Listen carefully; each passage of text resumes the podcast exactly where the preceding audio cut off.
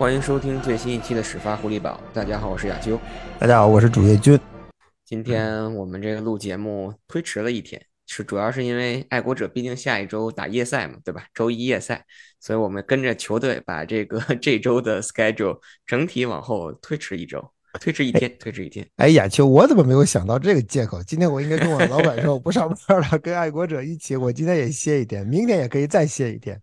没好意思说，毕竟班还是得上的，是吧？只是这个 cover 比赛推迟了一天，所以今天稍稍的，应该说是昨天晚上借着比赛赢球，大家都开心，稍稍的得到了一丝喘息。所以我们今天在周一晚上的这个时间，来给大家录一下这期爱国者在客场，在第六周客场三十八比十五，应该说是轻松获胜，轻松战胜克利夫兰布朗的这场赛后的总结。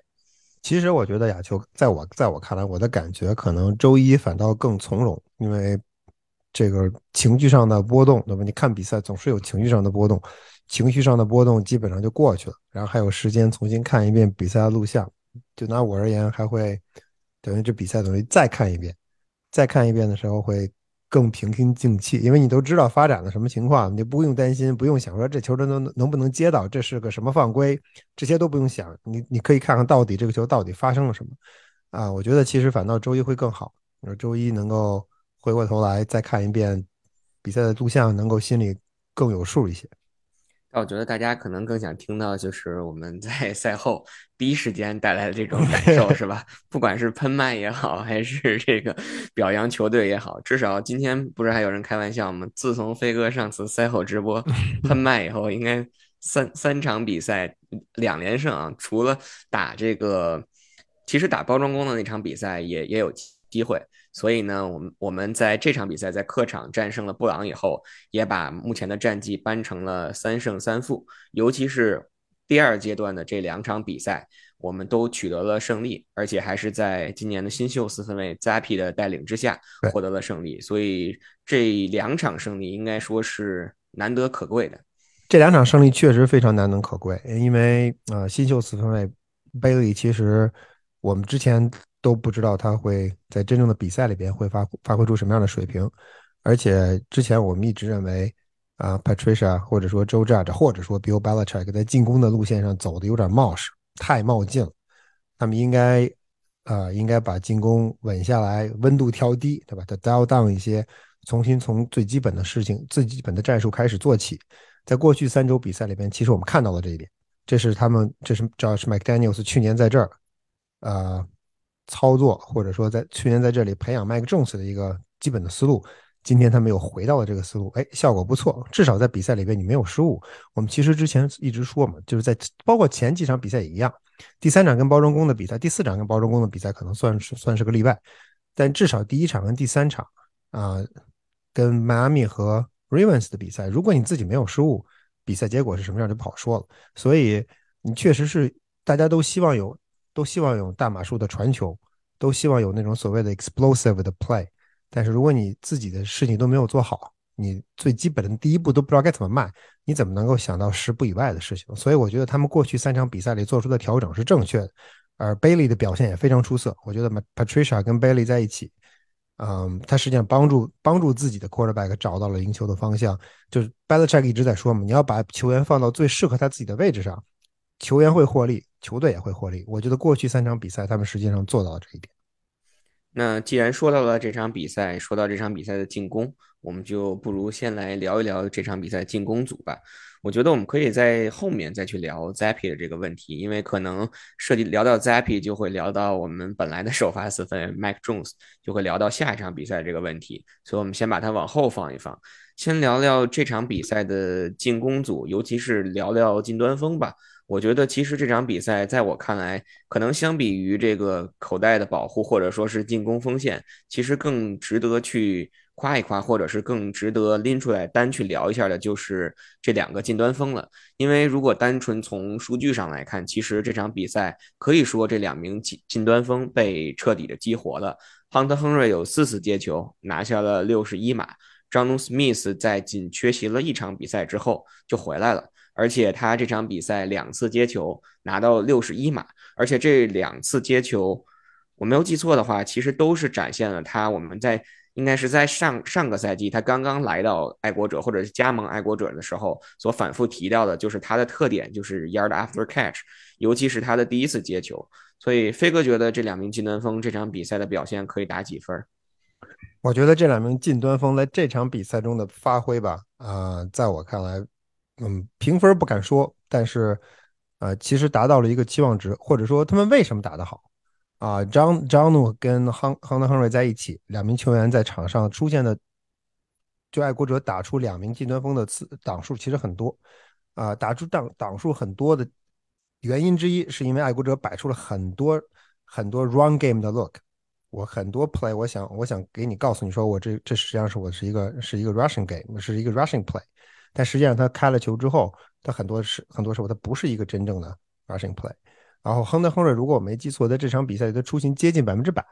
几乎打打几乎打满了所有的进攻档的档数。他在这场比赛里为什么他打的那么出色？他其实某种意义上讲，他实际上延续了过去一个赛季，就是在上个赛季爱国者的打法。如果你给，如果你打 play action，如果你打这种这种 shallow 这种 cross，这种是这种球实际上是亨德亨瑞的特长。他不什么不是他的特长，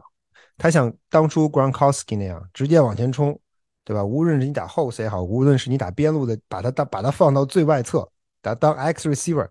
这这个不是他的特长。之所以 Gronkowski 是所谓的啊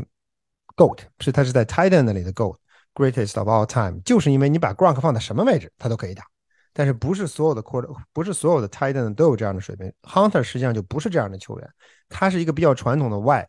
receiver，就是比较传统的近端锋，同时兼具非常强悍的 block 的技能。他的 block 的技能，我觉得昨天在比赛当中发挥的淋漓尽致。大家可能被就被他的接球，呃，这个精力被他的接球带走了。他昨天接球确实接的不错。啊，但是他也其实也没有接触特别出彩。那个达阵其实更多的是更多的因素是因为对手对手摔了一个狗啃泥，如否则他不不会如此的 wide open。啊，但是更重要的，其实大家可以如果回看比赛录像呢，会发现 Hunter Henry 在比赛当中的 block 非常非常的关键。今天早上起来我问了 Belichick 这个问题，因为昨天在看回放录像的时候，这一点非常非常清晰啊。Belichick 说了一点，我觉得非常有意思。他说啊，当然。从他这个字里行间就能够看出来，Belichick 仿佛在说：“这是我儿子，这就是我的干儿子，我非常非常喜欢的。”但是他其中说了一条，我觉得非常有意思。他说：“啊，很多时候爱国爱国者的对手的防守防守组在面对爱国者明明摆的了明显的冲球阵势的时候，都会摆出所谓的 over front，也就是说，他的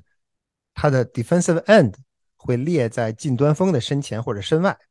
也就是说，defensive end 会跟近端锋对上。”什么意思？也就是说，对于近锋，对于爱国者队的这名近端锋而言，他面对的将是对手的 defensive end，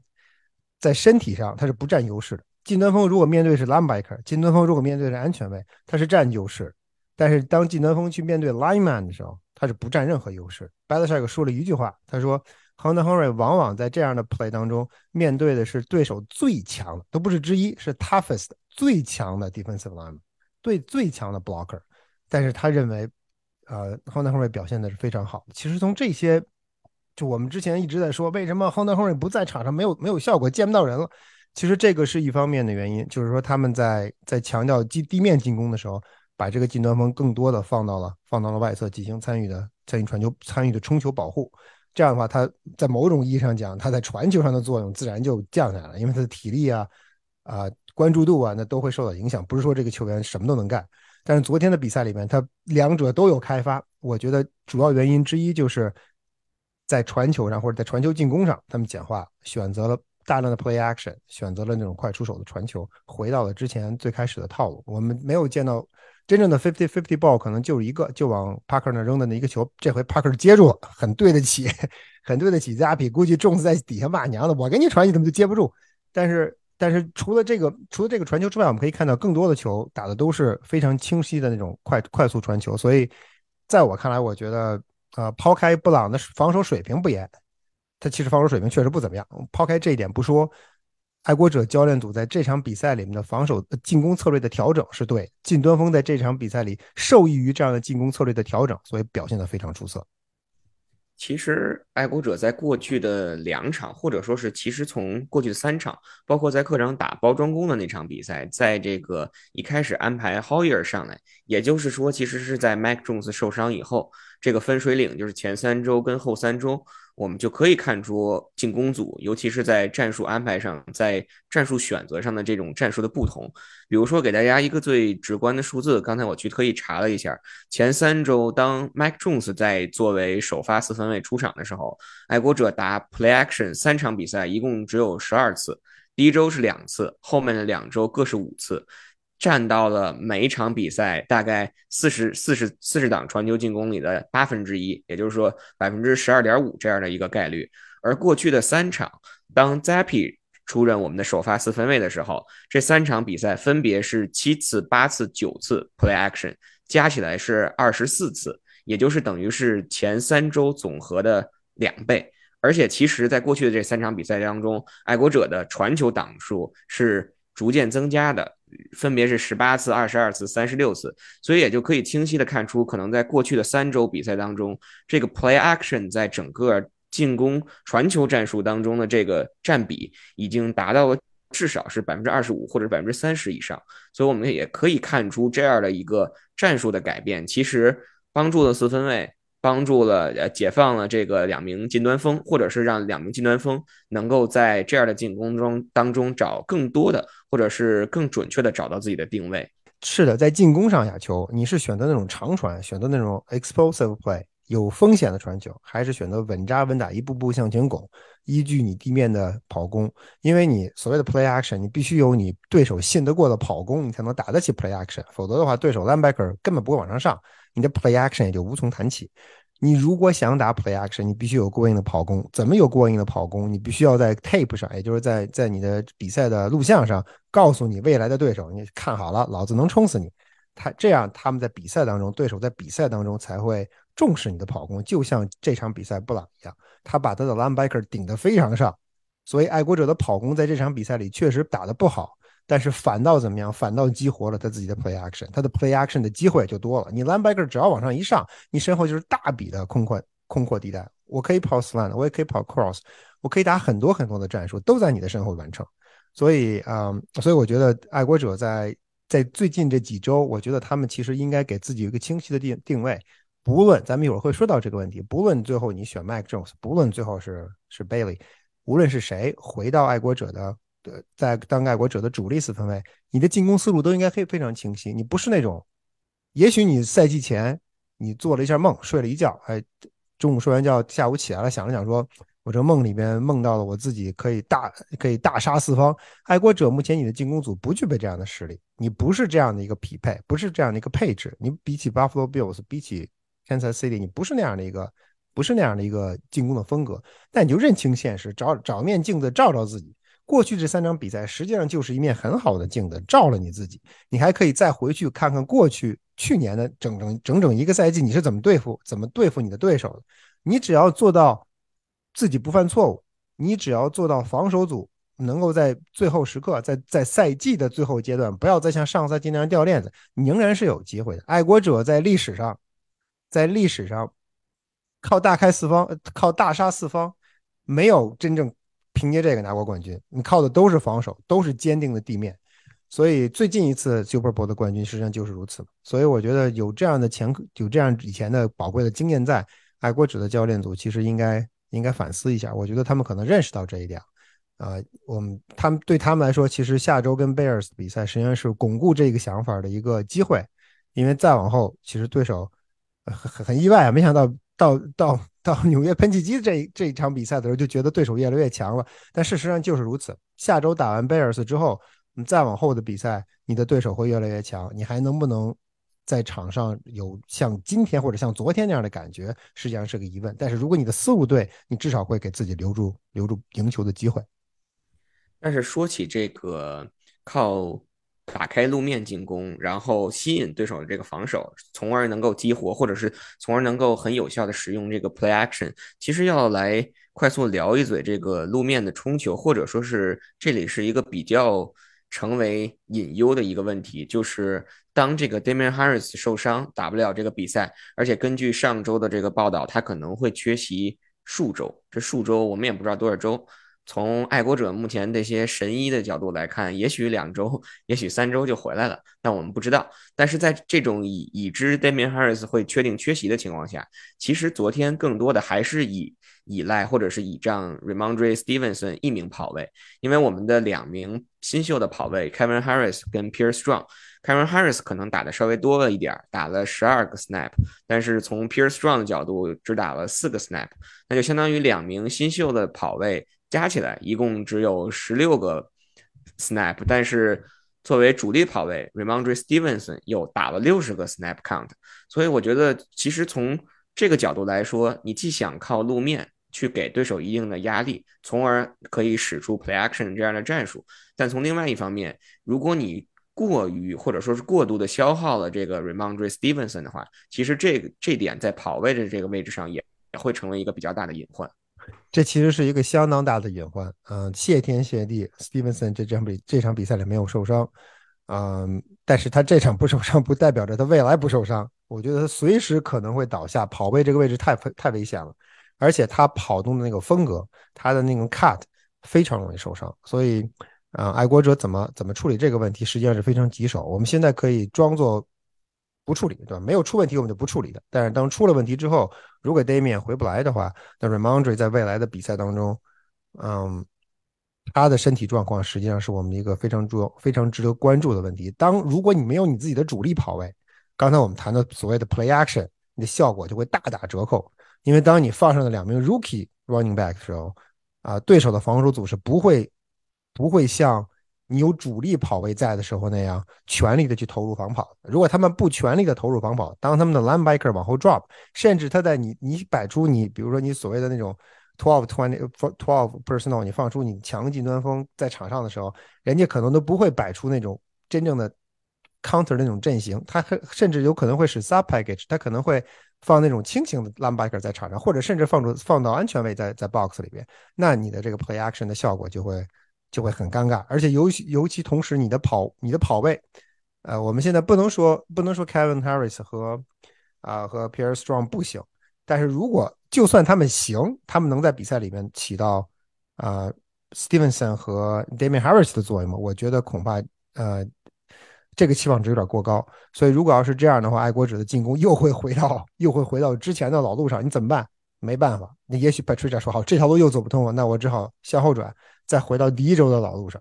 那第一周的老路我们都我们都看到了，效果其实并不理想。所以如果出现这种状况怎么办？我觉得这是一个非常是一个潜在的风险。嗯，而且不仅如此，亚球，其实在这场比赛里边，呃，我刚才想说的另外一个问题就是，爱国者之所以跑跑攻没打起来，其实我们发现布朗跟跟爱国者的防守用了同样的方式，用了一个非常非常接近的一个防守思路。在在看录像的时候，其实大家可以仔细看一下。在明显的跑攻的 play 之前，无论是布朗进攻还是爱国者进攻，对方的防守那一侧都会放至少三个 pound 在 D line 上，这是他们的 base formation，base defensive formation。对于 Patriots 来说尤其如此，对于布朗来说也是如此。他们把 base formation 放在场上之后，实际上告诉就是实际上巩固的是自己的那条防守线，然后 linebacker 过去补过去补路。这样的效果其实对双方来，对双方的跑攻来说都非常致命。很奇怪，我我觉得对于爱国者而言，他们其实自己在不断的进行调整。他们上半场，我我昨天在自己做了一个统计，他们上半场的 gap，他们上半场基本是在使所谓的 gap run，在在使用自己的那种传统的打法，冲球的打法，结果不灵，没效果。那只好怎么办？下半场更多的选用了 zone run，有效果吗？其实也没有效果。他们全场比赛冲了费费了半费了半天劲，可能冲了二十六二十六次，然后如果你刨去两次大码数的冲球，只有二十四次。这二十四次你冲了总共不到五十码，这个基本上就等就等于原地踏步了。在在橄榄球的这种比赛里边，那你当当你下一个对手发现说，哎，原来你怕这招，对吧？那好，你而且你在这场比赛里你进行了调整，你上半场和下半场你实际上选用了不同的不同的那种冲球的思路。结果你都没有办法解决一个防守倒数第一的防跑倒数联盟防防跑倒数第一的一个防守，你都拿他无可奈何的话，那我是不是也可以这么试一试？所以对于你未来的对手怎么针对你，这又是一个潜在的一个啊、呃对于我们来说，我觉得是一个潜在的一个值得值得注意的一个因素。呃，话又说回来，如果你防跑不行，你的 play action 不行，那进攻组可能会很快，你现在能打出来的那种感觉，可能很快就就被熄灭了。我觉得进攻组还有一个非常值得去夸一嘴或者是表扬的一名球员，就是今年的新秀 Taekwon Thornton。Thornton 其昨天这场比赛两个大阵，一个是自己的冲球大阵，还有一个接球大阵。我们可以说啊，就是一方面他是其实是得益于 Kendrick Bourne 在开场很快就受到这个应该是脚趾的伤势吧，就因伤离场了，再也没回来。但是其实昨天的这场比赛，因为 Nelson Aguilar 并没有随队出征嘛，所以对于爱国者来而言，其实在外接手的这个位置上少了一个 Aguilar 以后，如果 Humphrey 算成近端锋的话，也就只剩下四名外接手了。那当这个 Kendrick Bourne 在因伤离场的时候，那 t a e k o n Thornton 就毫无疑问的就会占据一个外接手这样一个名额。但是我觉得这个小孩并不出场，或者说是在比赛当中发挥的非常的出色，并没有说像新秀那样说带来到比赛场上，或者是尤其是在客场的这样一个环境当中，就会有一些紧张或者是什么样的一一个成分，他完全没有。而且其实通过赛后我们了解到啊，他昨天应该是在比赛前，或者说是在比赛的前两天，还是有一些 personal 的艺术，或者是 personal matter，可能是他应该是在。大学时候吧，还是可能在在在高中时候，一个一个非常好的，应该是一个非常好的朋友，可能是离世了，具体我们不太清楚是一个什么样的一个原因，但是他相当于是其实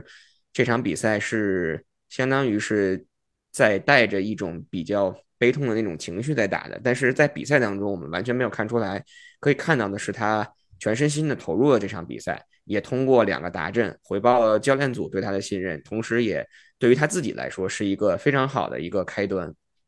他在场上的作用非常明显啊、我们不知道 Country Burn 到底出了什么问题，所以我们姑且抛开 Country Burn 不不谈。但是我们可以看到啊 t a e k w o n Thornton 在场上啊、帮助帮助 Bailey 帮助 Bailey Zappi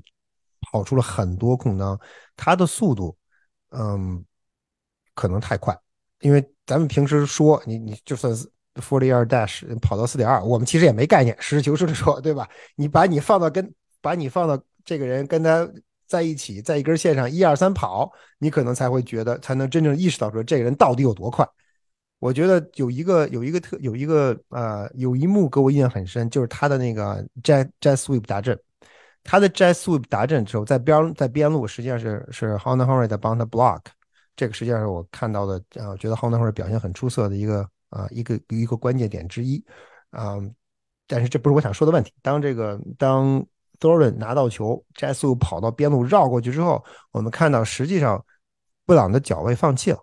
他跟着跟着 Thornton 跑过去，但是跑了几步之后他就不追了，为什么？太快。这这个球员在跟他跑的过程当中，还没接近他呢，已经被已经被他的速度在心理上击垮了。所以这点，我觉得能够从一个侧面反映出来，他到底他是有多快，他有多灵多巧。咱们在电视上可能你可能我们不觉不觉得看不出来。当然，咱们在就算亚秋，咱们在咱们在吉列体育场也好，在训练场上也好看他训练，我们其实也看不出来，对吧？你不是在场上跟他真刀真枪的对着，跟他一起跑，跟他一起跳，你是不知道这个人到底有多牛。但是我就说，就从刚就从我刚才提到那一幕，大家如果有兴趣的话可以看一眼，就是那个 play 那个 jet sweep，你看他从边上绕过去之后。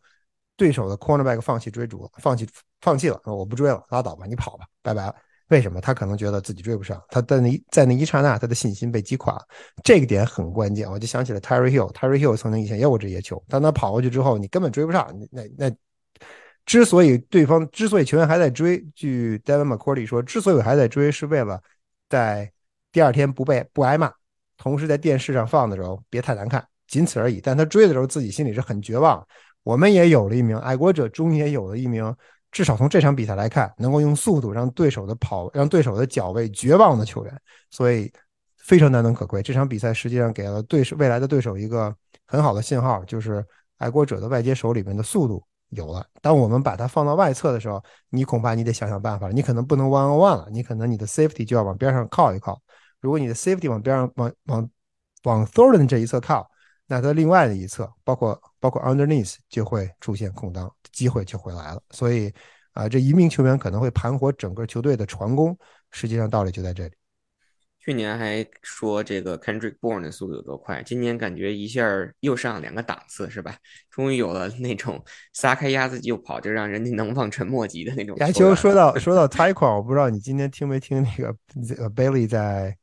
Bailey 在在 WEI 的一个访谈，大概十分钟左右，他例行的 Monday Night 啊 Monday Quarterback 的 interview，他说有有主持人问他说，你知道你告诉我们这 t 况 Thornton 的 nickname 是什么？当然，贝利最后没说，但他提了一嘴，说有人管贝利叫 sticks，叫杆儿，就说是一放就跟或者跟筷子一样，一堆杆儿，然后一撒丫子跑得飞快，这一停下来一看，发现收了一堆杆儿，这个可能挺有意思。这个我觉得这这个这这一把这把杆儿以后恐怕在赛场上会给对手一些下马威。是，如果大家还记得在那个训练营的时候，我们当时第一次去看那个训练营，看 Thornton 的那个接受采访。当时特意拍了一张照片嘛，那个手腕。然后包括小腿细的，真的就是跟杆儿似的。当时还觉得说这样一名新秀能打球吗？我们当时还还说有点担心，说他在这个对抗当中的这种能力啊。现在发现可能也许他接到皮球就是一溜烟就能把对手甩在身后，可能也不存在对抗的这个问题了。当然了，对吧？这这也是个这也是个思路啊，就是当然这个是开玩笑，因为其实提高了这个对抗能力也是对他自己身体的一种保护嘛。就是还是希望他能够在场上更多的发发挥出自己的这种优势，或者是发挥出自己的这种优点，也可以相当于是丰富爱国者的进攻吧。那飞哥觉得这场比赛进攻组还有什么要说的吗？Zappy 我们先不说，我们留到留到最后，为了让大家能够坚持到最后啊，坚持到最后来听这个节目。我觉得啊，多说一嘴 O line，我觉得 O line 在最近几场比赛里边，嗯，表现的非常出色。啊，越来越好，呃，还是那个，还是我回到我刚才的说法，我觉得跟对手的实力不行，恐怕有很大的关系。我们可能对的是倒数第一跟倒数第三的防守组，啊，这个这个是一个不争的事实。这但是话又说回来，你无论对什么样的防守组，你自己的发挥才是最关键的。如果你自己打的不好，倒数第一照样能把你打趴下，这是 NFL 的现实。所以我觉得在过去几过去几周里边，啊，我们能够看到爱国者的 O line 在 Green Bay。在再回到主场跟底特律雄狮，跟德律底特律雄狮那场比赛，我觉得可能是 NFL 到目前常规赛到目前锋线发挥的，或者说对自己 quarterback 保护的最好的一场。不仅仅是爱国者，整个 NFL 打了这么多场比赛了，可能打的最好的一场，因为基本上没有人能碰到碰到 Zabi。啊，这周我觉得也很类似，虽然 Zabi 在在口袋里边。闪转闪转腾挪，但是真正被被擒被扑倒的次数并不是很多，所以这些实际上说明锋线在对爱对防守对啊对四分卫的保护上有了一个很大的进步，这个进步非常明显，而且我非常开心的看到艾扎文被 bench，他在下半场的时候，或者实际上在第二节的第二节下半阶下半阶段的时候，我们看到六十一号就上场了，Marcus Marcus Cannon 就上场了，作为爱国者老牌的右护锋。Cannon 在场上那不是那不是吃素的，那确实是打得非常好。我觉得他上场之后，至少在我们不说防，我们不说冲球，冲球的 block 是另外一个概念。Cannon 因为岁数的原因，可能他确实他的爆发力也好，前进的速度也好，可能不如 S I Win，这个我们可以理解，或者说是这可能我们不得不得不承认的一个事实。但是在防跑，在但是在防传的时候，或者在传球保护的时候，Marcus 呃 Marcus Marcus。Marcus Cannon 跟 Isaiah Win 之间的区之间的差距不是星半点。我觉得爱国者现在真正可以考虑，真正可以考虑把 Cannon 放在右接锋的这位置上，呃，而且其实考可以考虑把 s i Win 放到场上去当那个所谓的 extra lineman 去往前冲，呃，而不是把而不是当呃 Win 回到场上之后再把 Cannon 往外往外移。啊，我觉得这样的话，啊，对爱国者而言，可能在在在传球保护上，如果你找到了你自己的左右两个截锋，中间的那三名球员非常的 solid，中间的温努还有 Cole Strange，包括 David 这三名球员非常的结实，呃，interior line 没有任何问题，左护锋呃左截锋跟右截锋现在你找到了一个至少找到了一个方向，但这对爱国者来说是非常非常幸运，你 Marcus Cannon 居然 available，而且回来招之即来，来之能战。就对我觉得对爱国者的进攻组来说，他们应该是应该是在正在心里在偷偷的在窃喜呢。所以我觉得锋线是爱国者在过去几场比赛里面发现的又一大一大亮点。还是那句话，对手实力不强啊，所以这个亮点到底有多亮，我们不清楚。在未来几周，当你对手实力慢慢慢慢变强的时候，我们可以看锋线是不是真的变强了，还是说只是对手实在太软，打不动你的防守的这个打打不动你的这个口袋。那说完这个进攻组，我们就来聊聊这个防守组吧。防守组其实我觉得这场比赛防传应该没有太多的可聊的，因为对面老朋友这个 Jacoby Brissett 有点太次了，对吧？或者说是手下太留情了。那我们再聊一聊这个防跑，因为其实我们在上期节目当中快速的在前瞻这场比赛的时候，我们曾经说到，就是布朗的这个跑位组合，这个 Nick Chubb 加上 Kareem Hunt。可以可能说是联盟数一数二的这个跑位组，而且在打爱国者这场比赛之前，我没记错的话，他们应该场均能够冲下一百九十码左右的这样一个数据。对，但是昨天全场比赛打下来，爱国者只让这两名跑位，或者说是只让呃布朗在全场比赛只冲下了七十码。我觉得，所以在昨天的这场比赛当中，从防守组的角度而言，抛开对四分卫的压力，抛开的那些超节，其实这场比赛的防跑是爱国者能够取胜，或者说是在防守上一个制胜的关键，非常非常关键。亚秋，其实爱国者就是刚才我提到了一嘴，就是两个队其实不约而同的选用了同样的办法，因为对于布朗而言，他其实也知道爱国者跑球厉害，冲球厉害，地面厉害，同时你又是一个 third string quarterback。啊，我欺负你，对吧？我欺负你不敢传球，那我怎么办？那你肯定就是说肯定会跑球。那你如果跑球，我怎么办？我就把我就把线给你封得死死的，逼着你传球。结果没想到贝利打得非常好。啊，回到爱国者这一侧，其实爱国者选用了同样的方式，他们打了，他们用了一个完全一模一样的战术思想，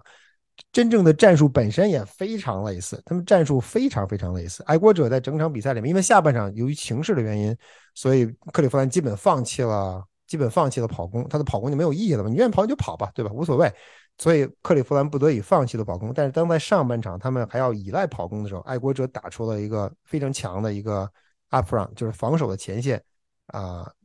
防守的前线人员给的很足。我自己在看比赛的上半场比赛本身，爱国者的防守前线用了八次，还或者说是九次，实际上是九次的啊，four man 的 four man 的 front，就放了四名。当 lineman 在在线上，这实际上几乎相当于 goal line package，就相当于你在打防守。因为爱国者我们知道，实际上是本质上是一个三四的一个防守的基准阵。那如果你放四名 lineman 在上边，就变成了四，后边是三或者是二。如果你放了四个人在在线上，那一般来说就是在红区或者离端区很近，你要防止对手进行那种短码数的冲球。所以爱国者这场比赛实际上用了自己的这个招数，这不是个新招。爱国者在上一场比赛就用了非常类似的招数，因为我们知道底特律的。冲球，嗯，现在知道不怎么样，但是上周的上周跟底特律打之前，我们还是认为底特律的进攻还是很厉害的嘛，Number one scoring 第啊 scoring offense 还不是这不是吹的，所以爱国者在上上一场比赛面对对手的时候，实际上也用了一个类似的办法，就是用了四个四个当 lineman 在场上，啊，这场比赛他们也用了一个同样的招数，效果还是在我看来是非常理想的，就算他们因伤减员啊，这场比赛实际上又折了一个巴莫，这是对爱国者的影响是非常大的。你损失了一个巴莫之后，爱国者放上了 Carl Davis，就啊 e q u i l a 都上来了。但是这些球员在场上其实效效果并没有打太大的折扣，就是因为你的基准阵对了。然后在在莱曼身后，呀，就刚才你提到了 t w i 爱国者实际上继续使用这种所谓的 Heavy 的这个 Linebacker。你想从中路突，你是不可能过来的，因为或者说我会让给你制造更多的麻烦，因为我在线上我就有四个人，同时我线后两名身材身材胖硕的 Linebacker 会往上堵。我我我不用安全位去堵这个去堵枪眼，我用我的线位去堵枪眼，那造成了一个什么样的后果？就是你的 quarterback，如果你有本事你就传，你如果能传中算你狠，那我再想辙；你如果传不中，那就别怪我欺负你了。实际上，爱国者由于 Jacoby，刚才亚秋你谈到 Jacoby 这场比赛 r e s e t 这场比赛其实打的不是特别理想啊，当然他的外接手打的也不是特别理想，吊球吊的是稀里哗啦。所以，因为这些因素算算在内吧，包括他最后大比分落后，这整个球队就崩盘了啊。这些因素算在内，所以爱国者在防守上，在防跑上，尤其在上半场，并没有调整的啊，并没有调整的，怎么说？没有调整的需要所以他们用这种招，用这种用这种防守战术，一直坚持了整个上半场。到下半场，因为对手改成了传攻，所以爱国者基本上是基本上不看不见在场上放四个 down lineman 的情况，基本上就是打三个 lineman 去 rush quarterback，或者是更多的时候，如果是显点燃的 passing situation，他们会放两个人，因为在这种状况下，他们就不用担心对手对手强在地面冲球，所以这个实际上是爱国者在这两场比赛里边防跑有所改进的一个主要原因。但是我们还要说，呃，这是实际上是有代价的，只不过对手没有抓住你，没有让你付出这个代价。因为对手的 quarterback 实力不济，对吧？一个是 Golf，一个是 Jacoby，这两名球员其实我们要说起来，在如果你把 NFL 的 quarterback 拉一个清单的话，他们估计肯定不会在在上半截能找到，肯定会在下半截。所以对手的对手的 quarterback 实力不济，你才能有这样的一个本钱去用 heavy 的 front。当然，如果你的对手的 quarterback 不那么差了，比如说，比甚至包括 Justin Field，或者包括。包括 Wilson 在这几周以后我们要遇到的 Jets，那在这样的状况下，你还能不能还有没有能力用这种方式来挡住你的在你线上加强防守，然后在在在此基础上，在你防防住跑攻的基础上来去打打防传，这个就是一个问号。所以我们也呃看看，这当然这个 NFL 是 week by week，看看下周会有一个什么样的变化，但是。就这场比赛而言，或者说就这两场比赛而言，爱国者之所以在防跑上打得如此出色，实际上跟这个战术思想的调整有很大的关系。其实说到这个战术思想调整，也可以来解答，或者说也可以解释。在我应该是上期节目之后，有一个朋友来就在群里面会问我们说，为什么啊，在最近的这两场或者是三场比赛当中，我们看到爱国者在中线位的这个位置上，更多的放了是。手腕本利和塔瓦伊的这个组合，而我们在训练营，包括是在赛季起初阶段，一直在一直在表扬或者一直在吹，或者说是看中的这个有速度的 Mike Wilson 和 Mike Millen 的这个组合，越来越少的得到了使用。因为从数据上我们也可以看出来，在过去的三场比赛当中，塔瓦伊应该是。你想他在这场比赛当中基本上是打了将近七百分之七十五的 snap count，然后在过去的两周，在第五周在打雄狮的时候，在第四周打包装工的时候，他基本上都是在中线位的这个位置当中，甚至比 Joan Bentley 出场的时间还要多。但是相比较而言，与之对应的就是 Mike Wilson 和 Mike Millen，可能在过去的两周的时候，只有非常零星的九次啊十次这样的这样的出场，可能这场比赛在。下半场的时候，我们看到 Mike Wilson 跟 Mike Millen 出现在场上的机会比较多了，因为就像刚才飞哥说的，对手落后了很多了，可能更多的就要去倚倚仗这个传球进攻了，并不再会去依赖这个跑球的进攻。那我们也就没有必要说为了防跑而在中路去堆一名或者是两两名身材比较高大、比较魁梧、比较胖的这这种线位了。所以我觉得其实，嗯。现在下结论去说，爱国者，比如说在过去的三场比赛又开始重新使用这种身材相对健壮的中线位，而而减少了使用这种速度型的线位，就是就是一个战术的，呃，就是应该说是一个战术的改变，而不是说就摒弃了这个休赛期想去重新去提升线位速度的这样一个思想。我觉得更多的还是。要去针对对手的这样的一个进攻的特征，或者是进攻的特点，来去做出这种人员或者是阵型的安排。对，阿秋，今那天啊，不止一名球员 a n g e l Phillips 说过，然后 Detroit West 也说过这样一个这样一个观点，就是啊，如果你想是一支好，如果你想是一支优秀的橄榄球队的话，如果你想是一支强队的话，首先你要做好的是跑攻，这对进攻组而言如此，对防守组而言也是如此。什么意思？对进攻组而言，你要想打好。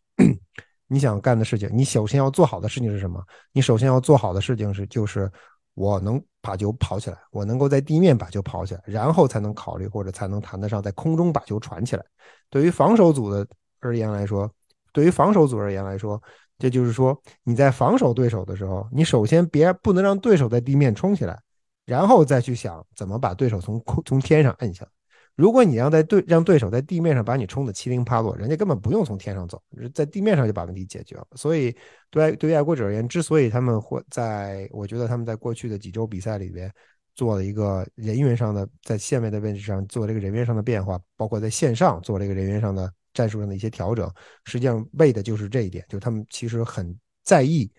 嗯，地面上的优势跟劣势，在地面上的得失，教练组非常在意。这可能跟其他某些球队的思想不一样，这个其实很可以理解。三十二支球队有三十二种思想，这是很正常的。但是对于爱国者而言，他们对地面的重视啊，显然是非常非常非常高的。所以这可能是我觉得，也就像你刚才说的，呃，选择了就是 Russell 啊，不是 Russell Wilson。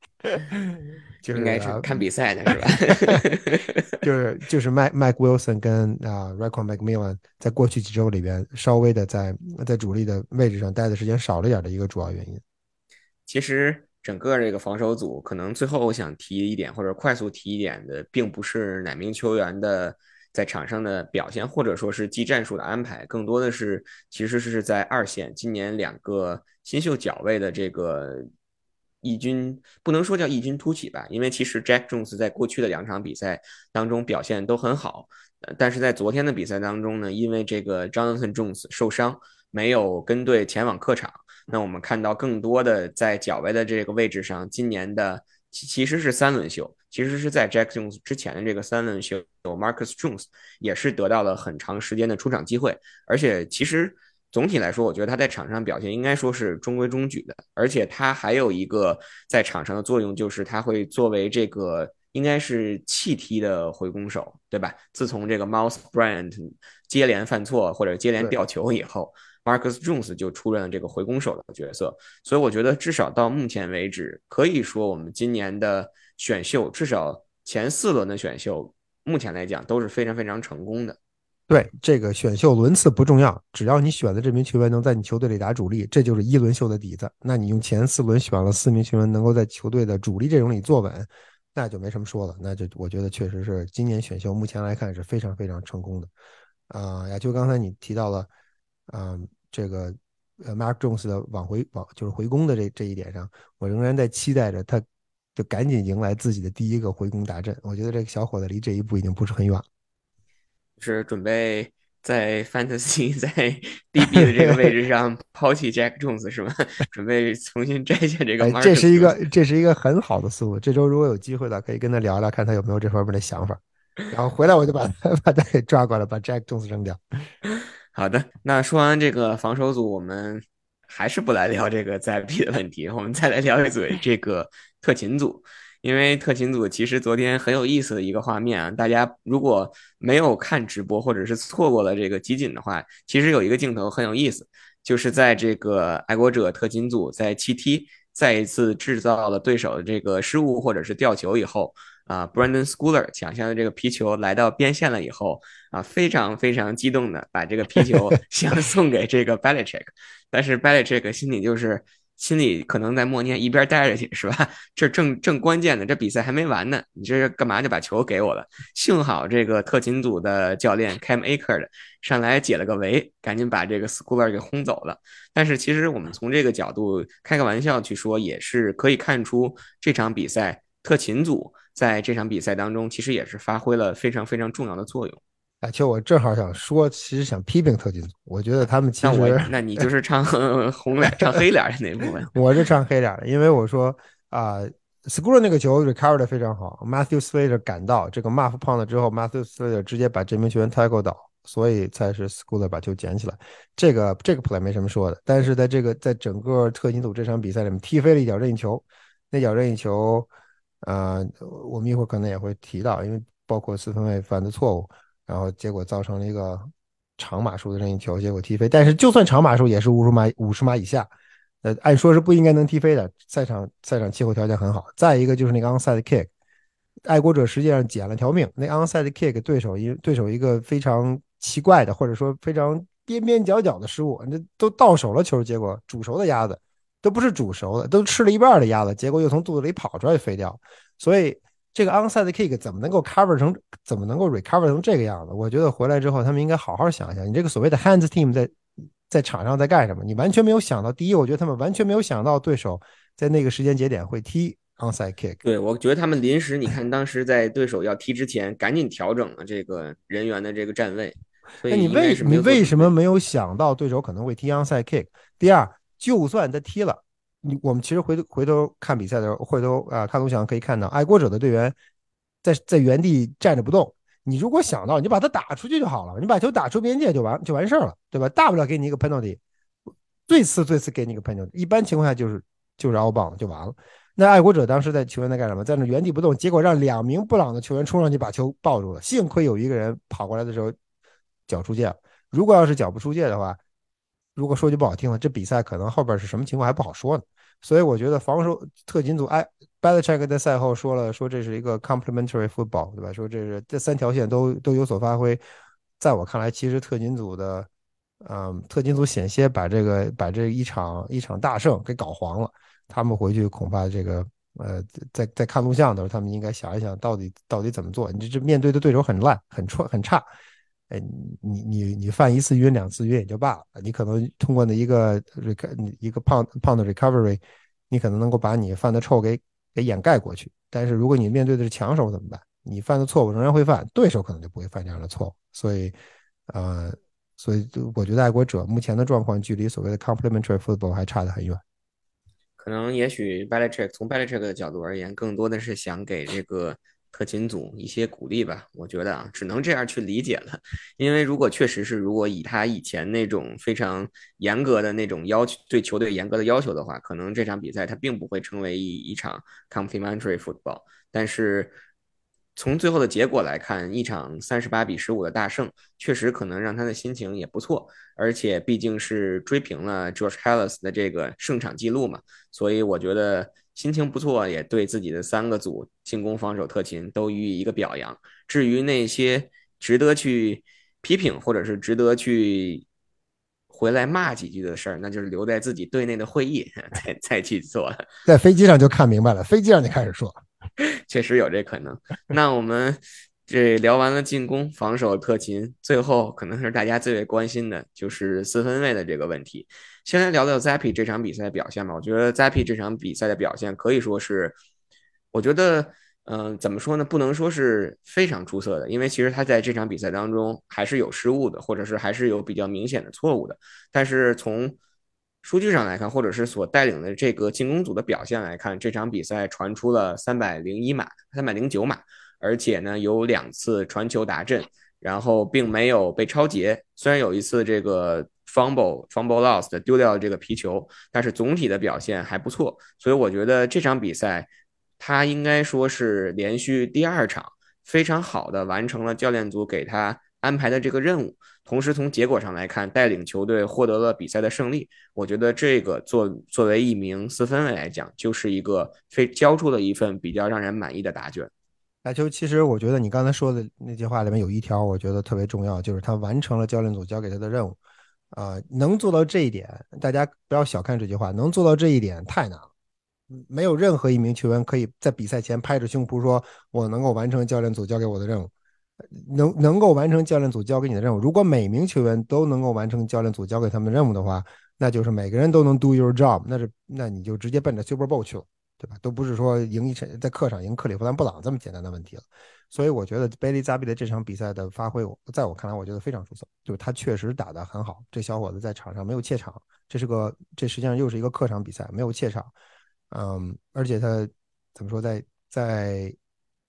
没有犯几乎没有犯错误，他没有犯那种呃很明显的传球上的错误，因为他严格遵守了教练组让他让他做的事情，就是他没有没有越界。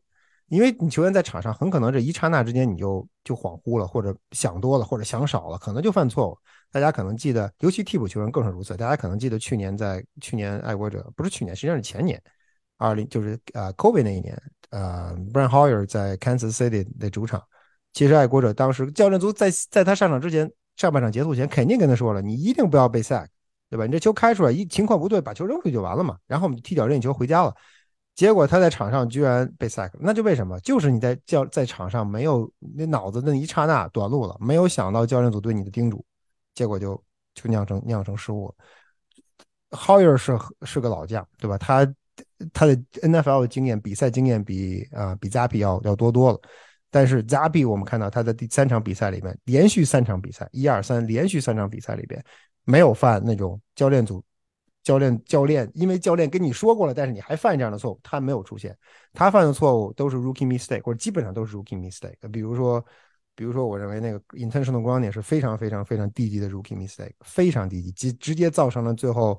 最后 Nick Folk 那脚踢飞，对吧？呃，记录没了。幸亏这比赛最后没有，不是不是就不是就输了三分，或者就输了一分，这比赛是你赢，你大比分获胜。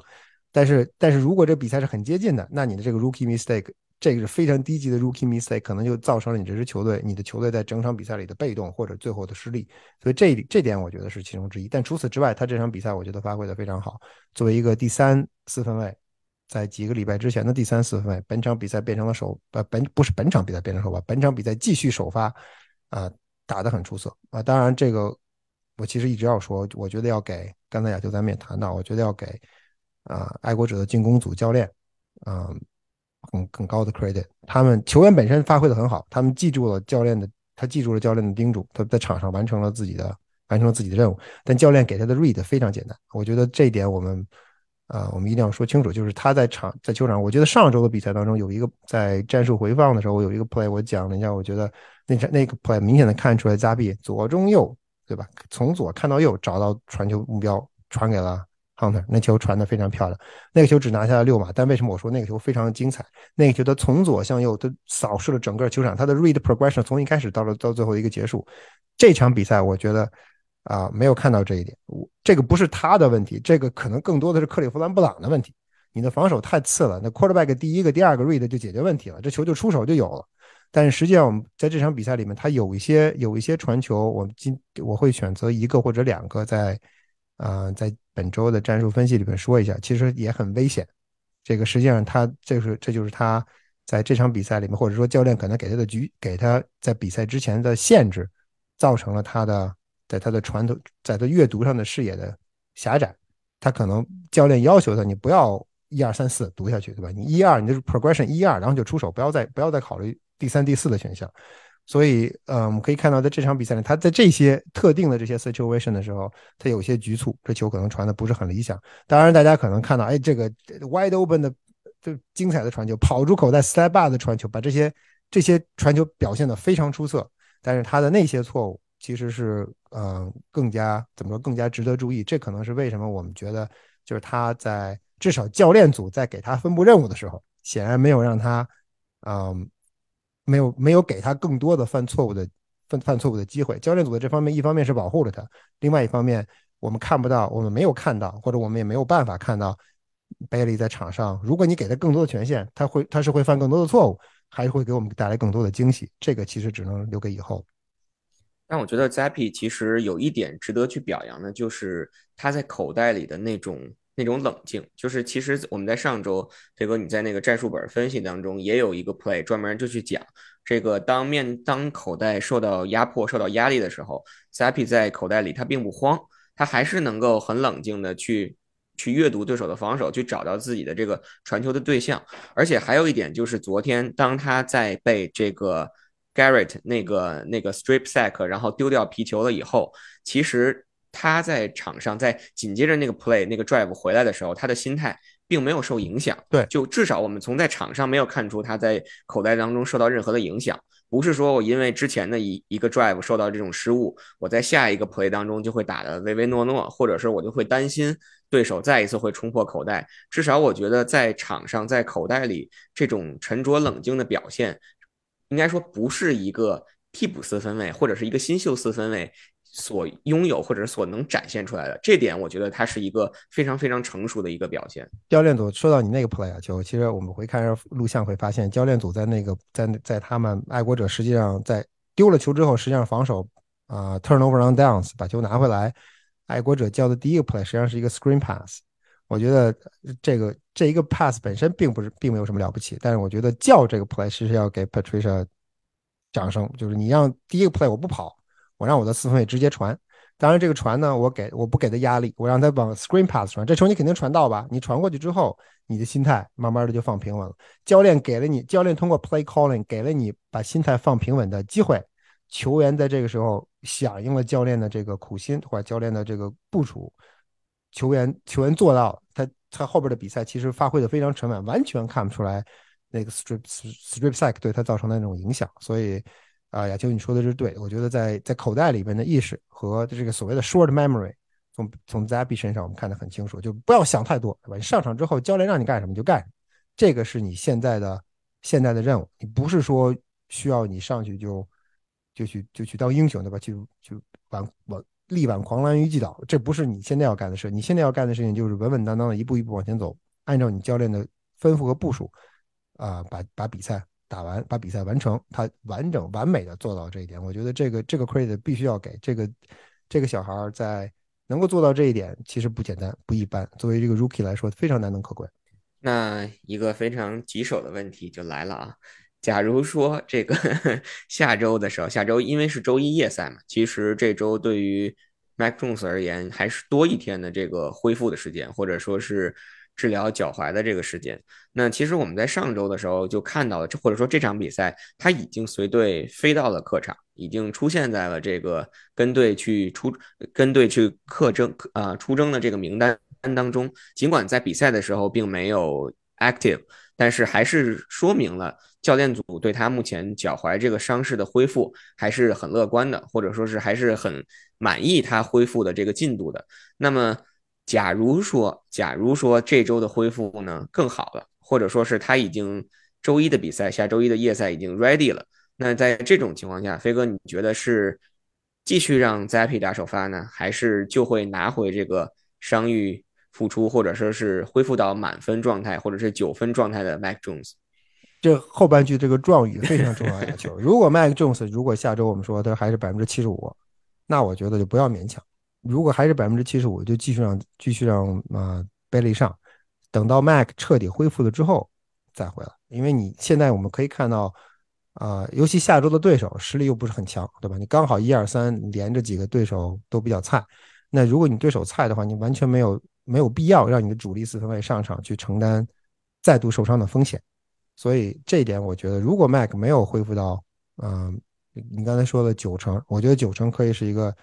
呃，可以是一个非常呃精准的数，但是 Belichick 在上周中实际上把这个说法给否了，说没有什么九成不九成的，只是没有什么百分比。说对于 quarterback 这种球员来说，没有什么百分比。你可以说这个 kicker 有百分比，你可以说能我我这腿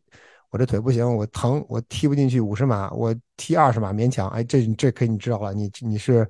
你可以你是百分之四十对吧？你恢复到百分之四十，但你 quarterback 不存在这个问题，O line 也不存在这个问题，所以。我觉得唯一能够最终决最最终做决定的，或者说所谓他是不是能恢复的，就是 Mac Mac 在本周的训练当中能不能完整的参训，所有的技术动作都能够完成，嗯，所有的就是不仅仅是不仅仅是热身环节，包括在十一对十一、七对七这些，在在有加上对抗之后，能不能完成？他如果能够完成从头到尾完成了这些既定环节的话，那我觉得。这个是这个实际上是一个大前提，就所谓这个 Mac Mac 已经已经 ready 了。上周通通过今天 Zappy 的话，我们其实也知道，确实 Mac 实际上是不嗯是不 ready 的，因为 Billy ZAP 今天在今天在采访的时候说，他说嗯自己是在上周六才知道自己要在周日的比赛当中首发的，这和 Belichick 在周中的啊透露的整个爱国者爱国者是如何操作。球员伤病的这个流程是完全吻合的。他他们当这个球员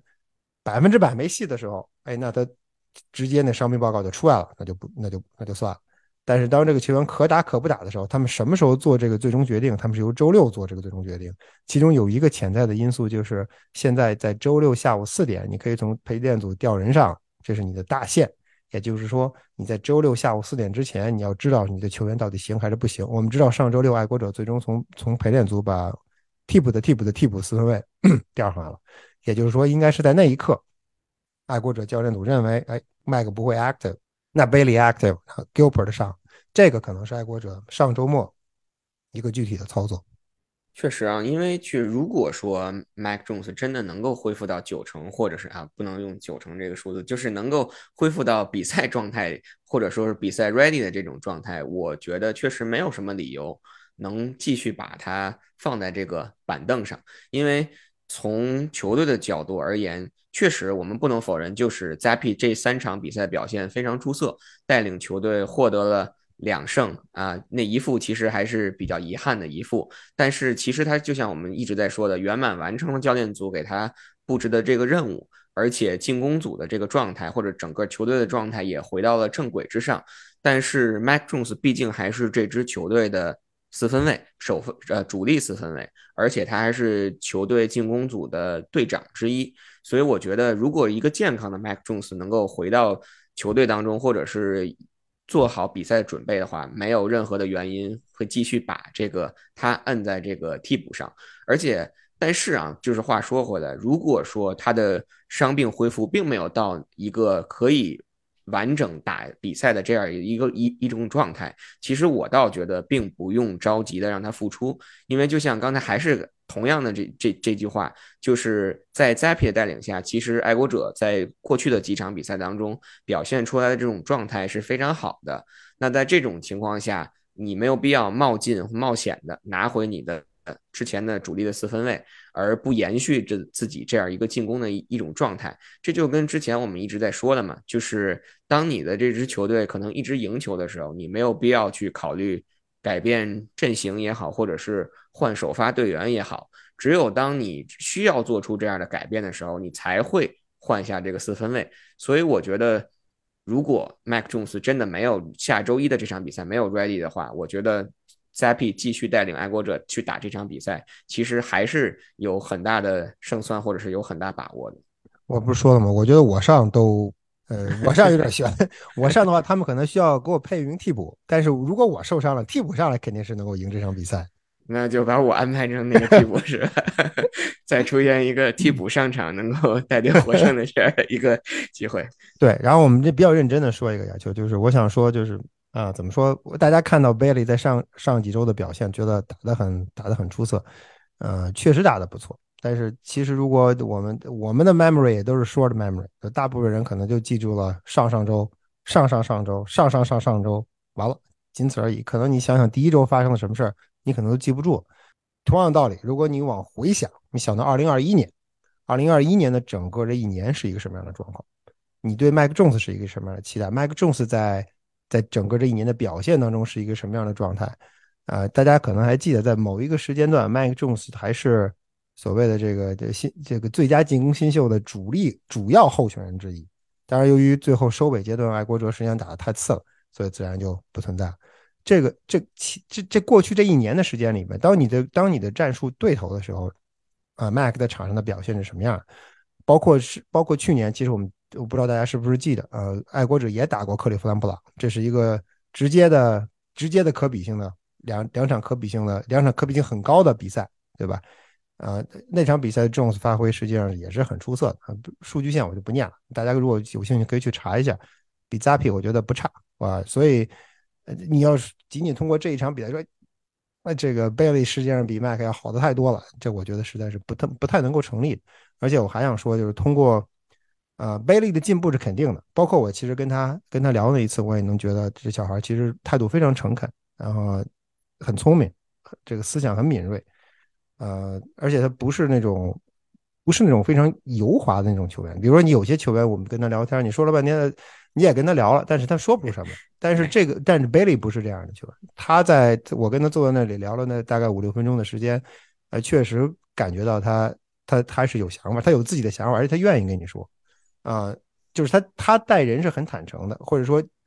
他愿意接受新鲜事物，他也愿意。把自己的观点表述出来，这样球员是吃香的。所以他在过去的这几个月的时间里面，我打赌他是有进步的。尽管我们现在他在赛场、他在训练场上训训练场上的进步很可惜我们看不见。虽然我们现在也去看训练，但我们训练只能看前十分钟。他热身结束之后，我们就被轰出来了，所有人都被轰出来，我们不允许看他在训练场上真正的表现，所以我们不得而知。但是我我想说，就是就我们亚秋，咱们也都在现场，整个的一个休赛期，从 mini camp 从。啊，从 mini camp，从 OTA，从 training camp 一路看到季前赛，呃，我觉得在我看来，我觉得他跟 Mac，啊，这个赛季至少在那个时候相比，他们不是一个档次的球员。他跟 Mac 一年以前，也就是当去年的这个时候，实际上我们是拿 Mac 跟 Cam 相比，Mac Jones 跟 Cam Newton 相比，我们当时觉得 Cam Newton 跟 Mac Jones 实际上是半斤八两，可能有机会 Mac Jones，但是如果我们拿今年的 Bailey Zappi 的表现在休赛期的表现和去年 Mike Jones 在呃在休赛期的表现相比，在我个人看来，嗯，我也觉得他们没有任何可比性。也就是说，，Bailey Bailey 在整个过程当中不是一个 ready 的状态啊。在这在这这赛季开始到现在六周了，他有没有进步？我觉得肯定会有，但是是不是这六周就足以把他跟麦克之间的差距缩小到几乎为零，或者几乎甚至反超？呃，我觉得可能性不是很大。我们不是不是这个 GOAT，所谓的这个 GOAT 的东西是 greatest of all time，不是说你这一个球队能，哎，今天今天从破烂堆里找了一个人出来就是一个 GOAT，然后过了二十年又找了一个 GOAT，那那就太运气了，对吧？我觉得这就可以载入史册。嗯，所以从从这方面来讲，我觉得 Bailey 的表现确实是不错的，但是。就此认为他现在就比麦克强，就应该麦克 Jones 就算完全恢复了，也不应该上场比赛。我觉得为时尚早，太早了。你现在通过这三场比赛的这个 small sample 就就得出这样的结论，啊，我觉得有点有点冒进。呃，同时我想说，其实从 Belichick 的角度出发，从他过去几周的呃谈吐能够看出来，其实他实在实际上在有意的压制对于 Bailey 的这个这个说法。我们其实很多人在问说。贝利表现怎么样啊？其实我们昨天如果大家听了新闻发布会的话，会发现，呃，Belichick 说说，呃，这，呃，贝利打得不错，基本上按照我们的要求完成了任务。他还有很多东西要学。今天他看到的东西对他来说，今天在比赛当中他看到的有一些东西，对他的成长也是有帮助的。这话显然不是，显然说出来的不是说，那明天贝利贝利就可以去打主力了。这肯定不是这个想法。但之所以我个人认为他之所以现在不说不明说说，你个麦克重视主力。是因为他现在确实不知道麦克的伤到底什么时候能好，他有可能在下周仍然需要，对吧？由于仍然需要把贝利当做主力四分卫派上去，但你完全没有必要在在不需要的时候，或者说在在现在这么早的时间里就就直接自己给自己拆台，说我现在我相信麦的麦克会，对，完全没有意义。对于 Belichick 来说，他自己得不到任何好处。他只能只有得到，只会最终 backfire，只会最终回过头来砸，搬起石头来砸自己的脚。所以他现在不说是很正常。但是他，但是我觉得在爱国者而言，其实大家可以想一想，在过去的若干若干年里边，二十多年的时间里边，爱国者从来没有过，或者说非常短暂的，呃，有过，或者或者这么说吧，在过去的二十多年的时间里边，爱国者极力避免的就是 quarterback quarterback controversy。爱国者非常非常非常。谨慎的处理 quarterback controversy，从 b l e s s e 到 Brady 到中间的 Matt Castle，对吧？然后再往后到了 Jimmy Garoppolo，然后再往后到了 Cam Newton，然后现在又是 Mac，然后现在又是 Bailey。大家可以想，每一个 quarterback 的轮换，从 b l e s s e l 跟 Brady 到 Brady 对 Castle，爱国者不惜把 Castle 送走，然后到了到了 Brady 对 Jimmy，爱国者不惜把 Jimmy 送走，到了 Cam 和和 Mac。Cam Newton 跟 Mike Jones，爱国者不惜把把 Cam Newton 送走。每一次交交跌，大家都可以看到，爱国者不是那种说我要我要留两个 quarterback，什么时候谁好状态用谁。爱国者从来不是这样，他只会留一个 quarterback，他只有一名主力四分卫，他不允许，或者说从 Belichick 理念来说，他不允许 quarterback 所谓的 quarterback controversy 成为这支球队的一个呃一个 distraction，成为这支球队一个。呃，一个不稳定的因素，他是会坚决杜绝的。所以，我个人认为，在这这就在这二人之间的竞争，目前 Bailey 还远远威胁不到 Mac。那 Belichick 是不是也这么这么认为？我们在几周之后就其实就可以就可以见分晓。他他如果认为 Bailey 不如 Mac，Mac 仍然是自己的主力四分卫的话，他会很快当当 Mac Jones 可以上场比赛之后，我个人认为他会很快的用各种方式。把之前的这个所谓的 quarterback controversy 这个这股苗头压下去。如果要是如果要是反过来反之，对吧？如果要是 Bailey 确实在他心中说，嗯，我觉得 Bailey 这小孩可能要比 Mac 要强多了。我之前选 Mac 选错了，我本来就应该等到再用 Cam 一年，然后今年用第四轮选 Bailey。如果要是这样的话，那他在过去在未来几周之内，我觉得他恐怕也会也会有所说法。爱国者通过过去几十年的。过去几十年的经验来看，他不会让两个 quarterback 一起摆在那儿说：“哎，你们今天菜个丁壳，谁表现好谁上。”我觉得不会这样。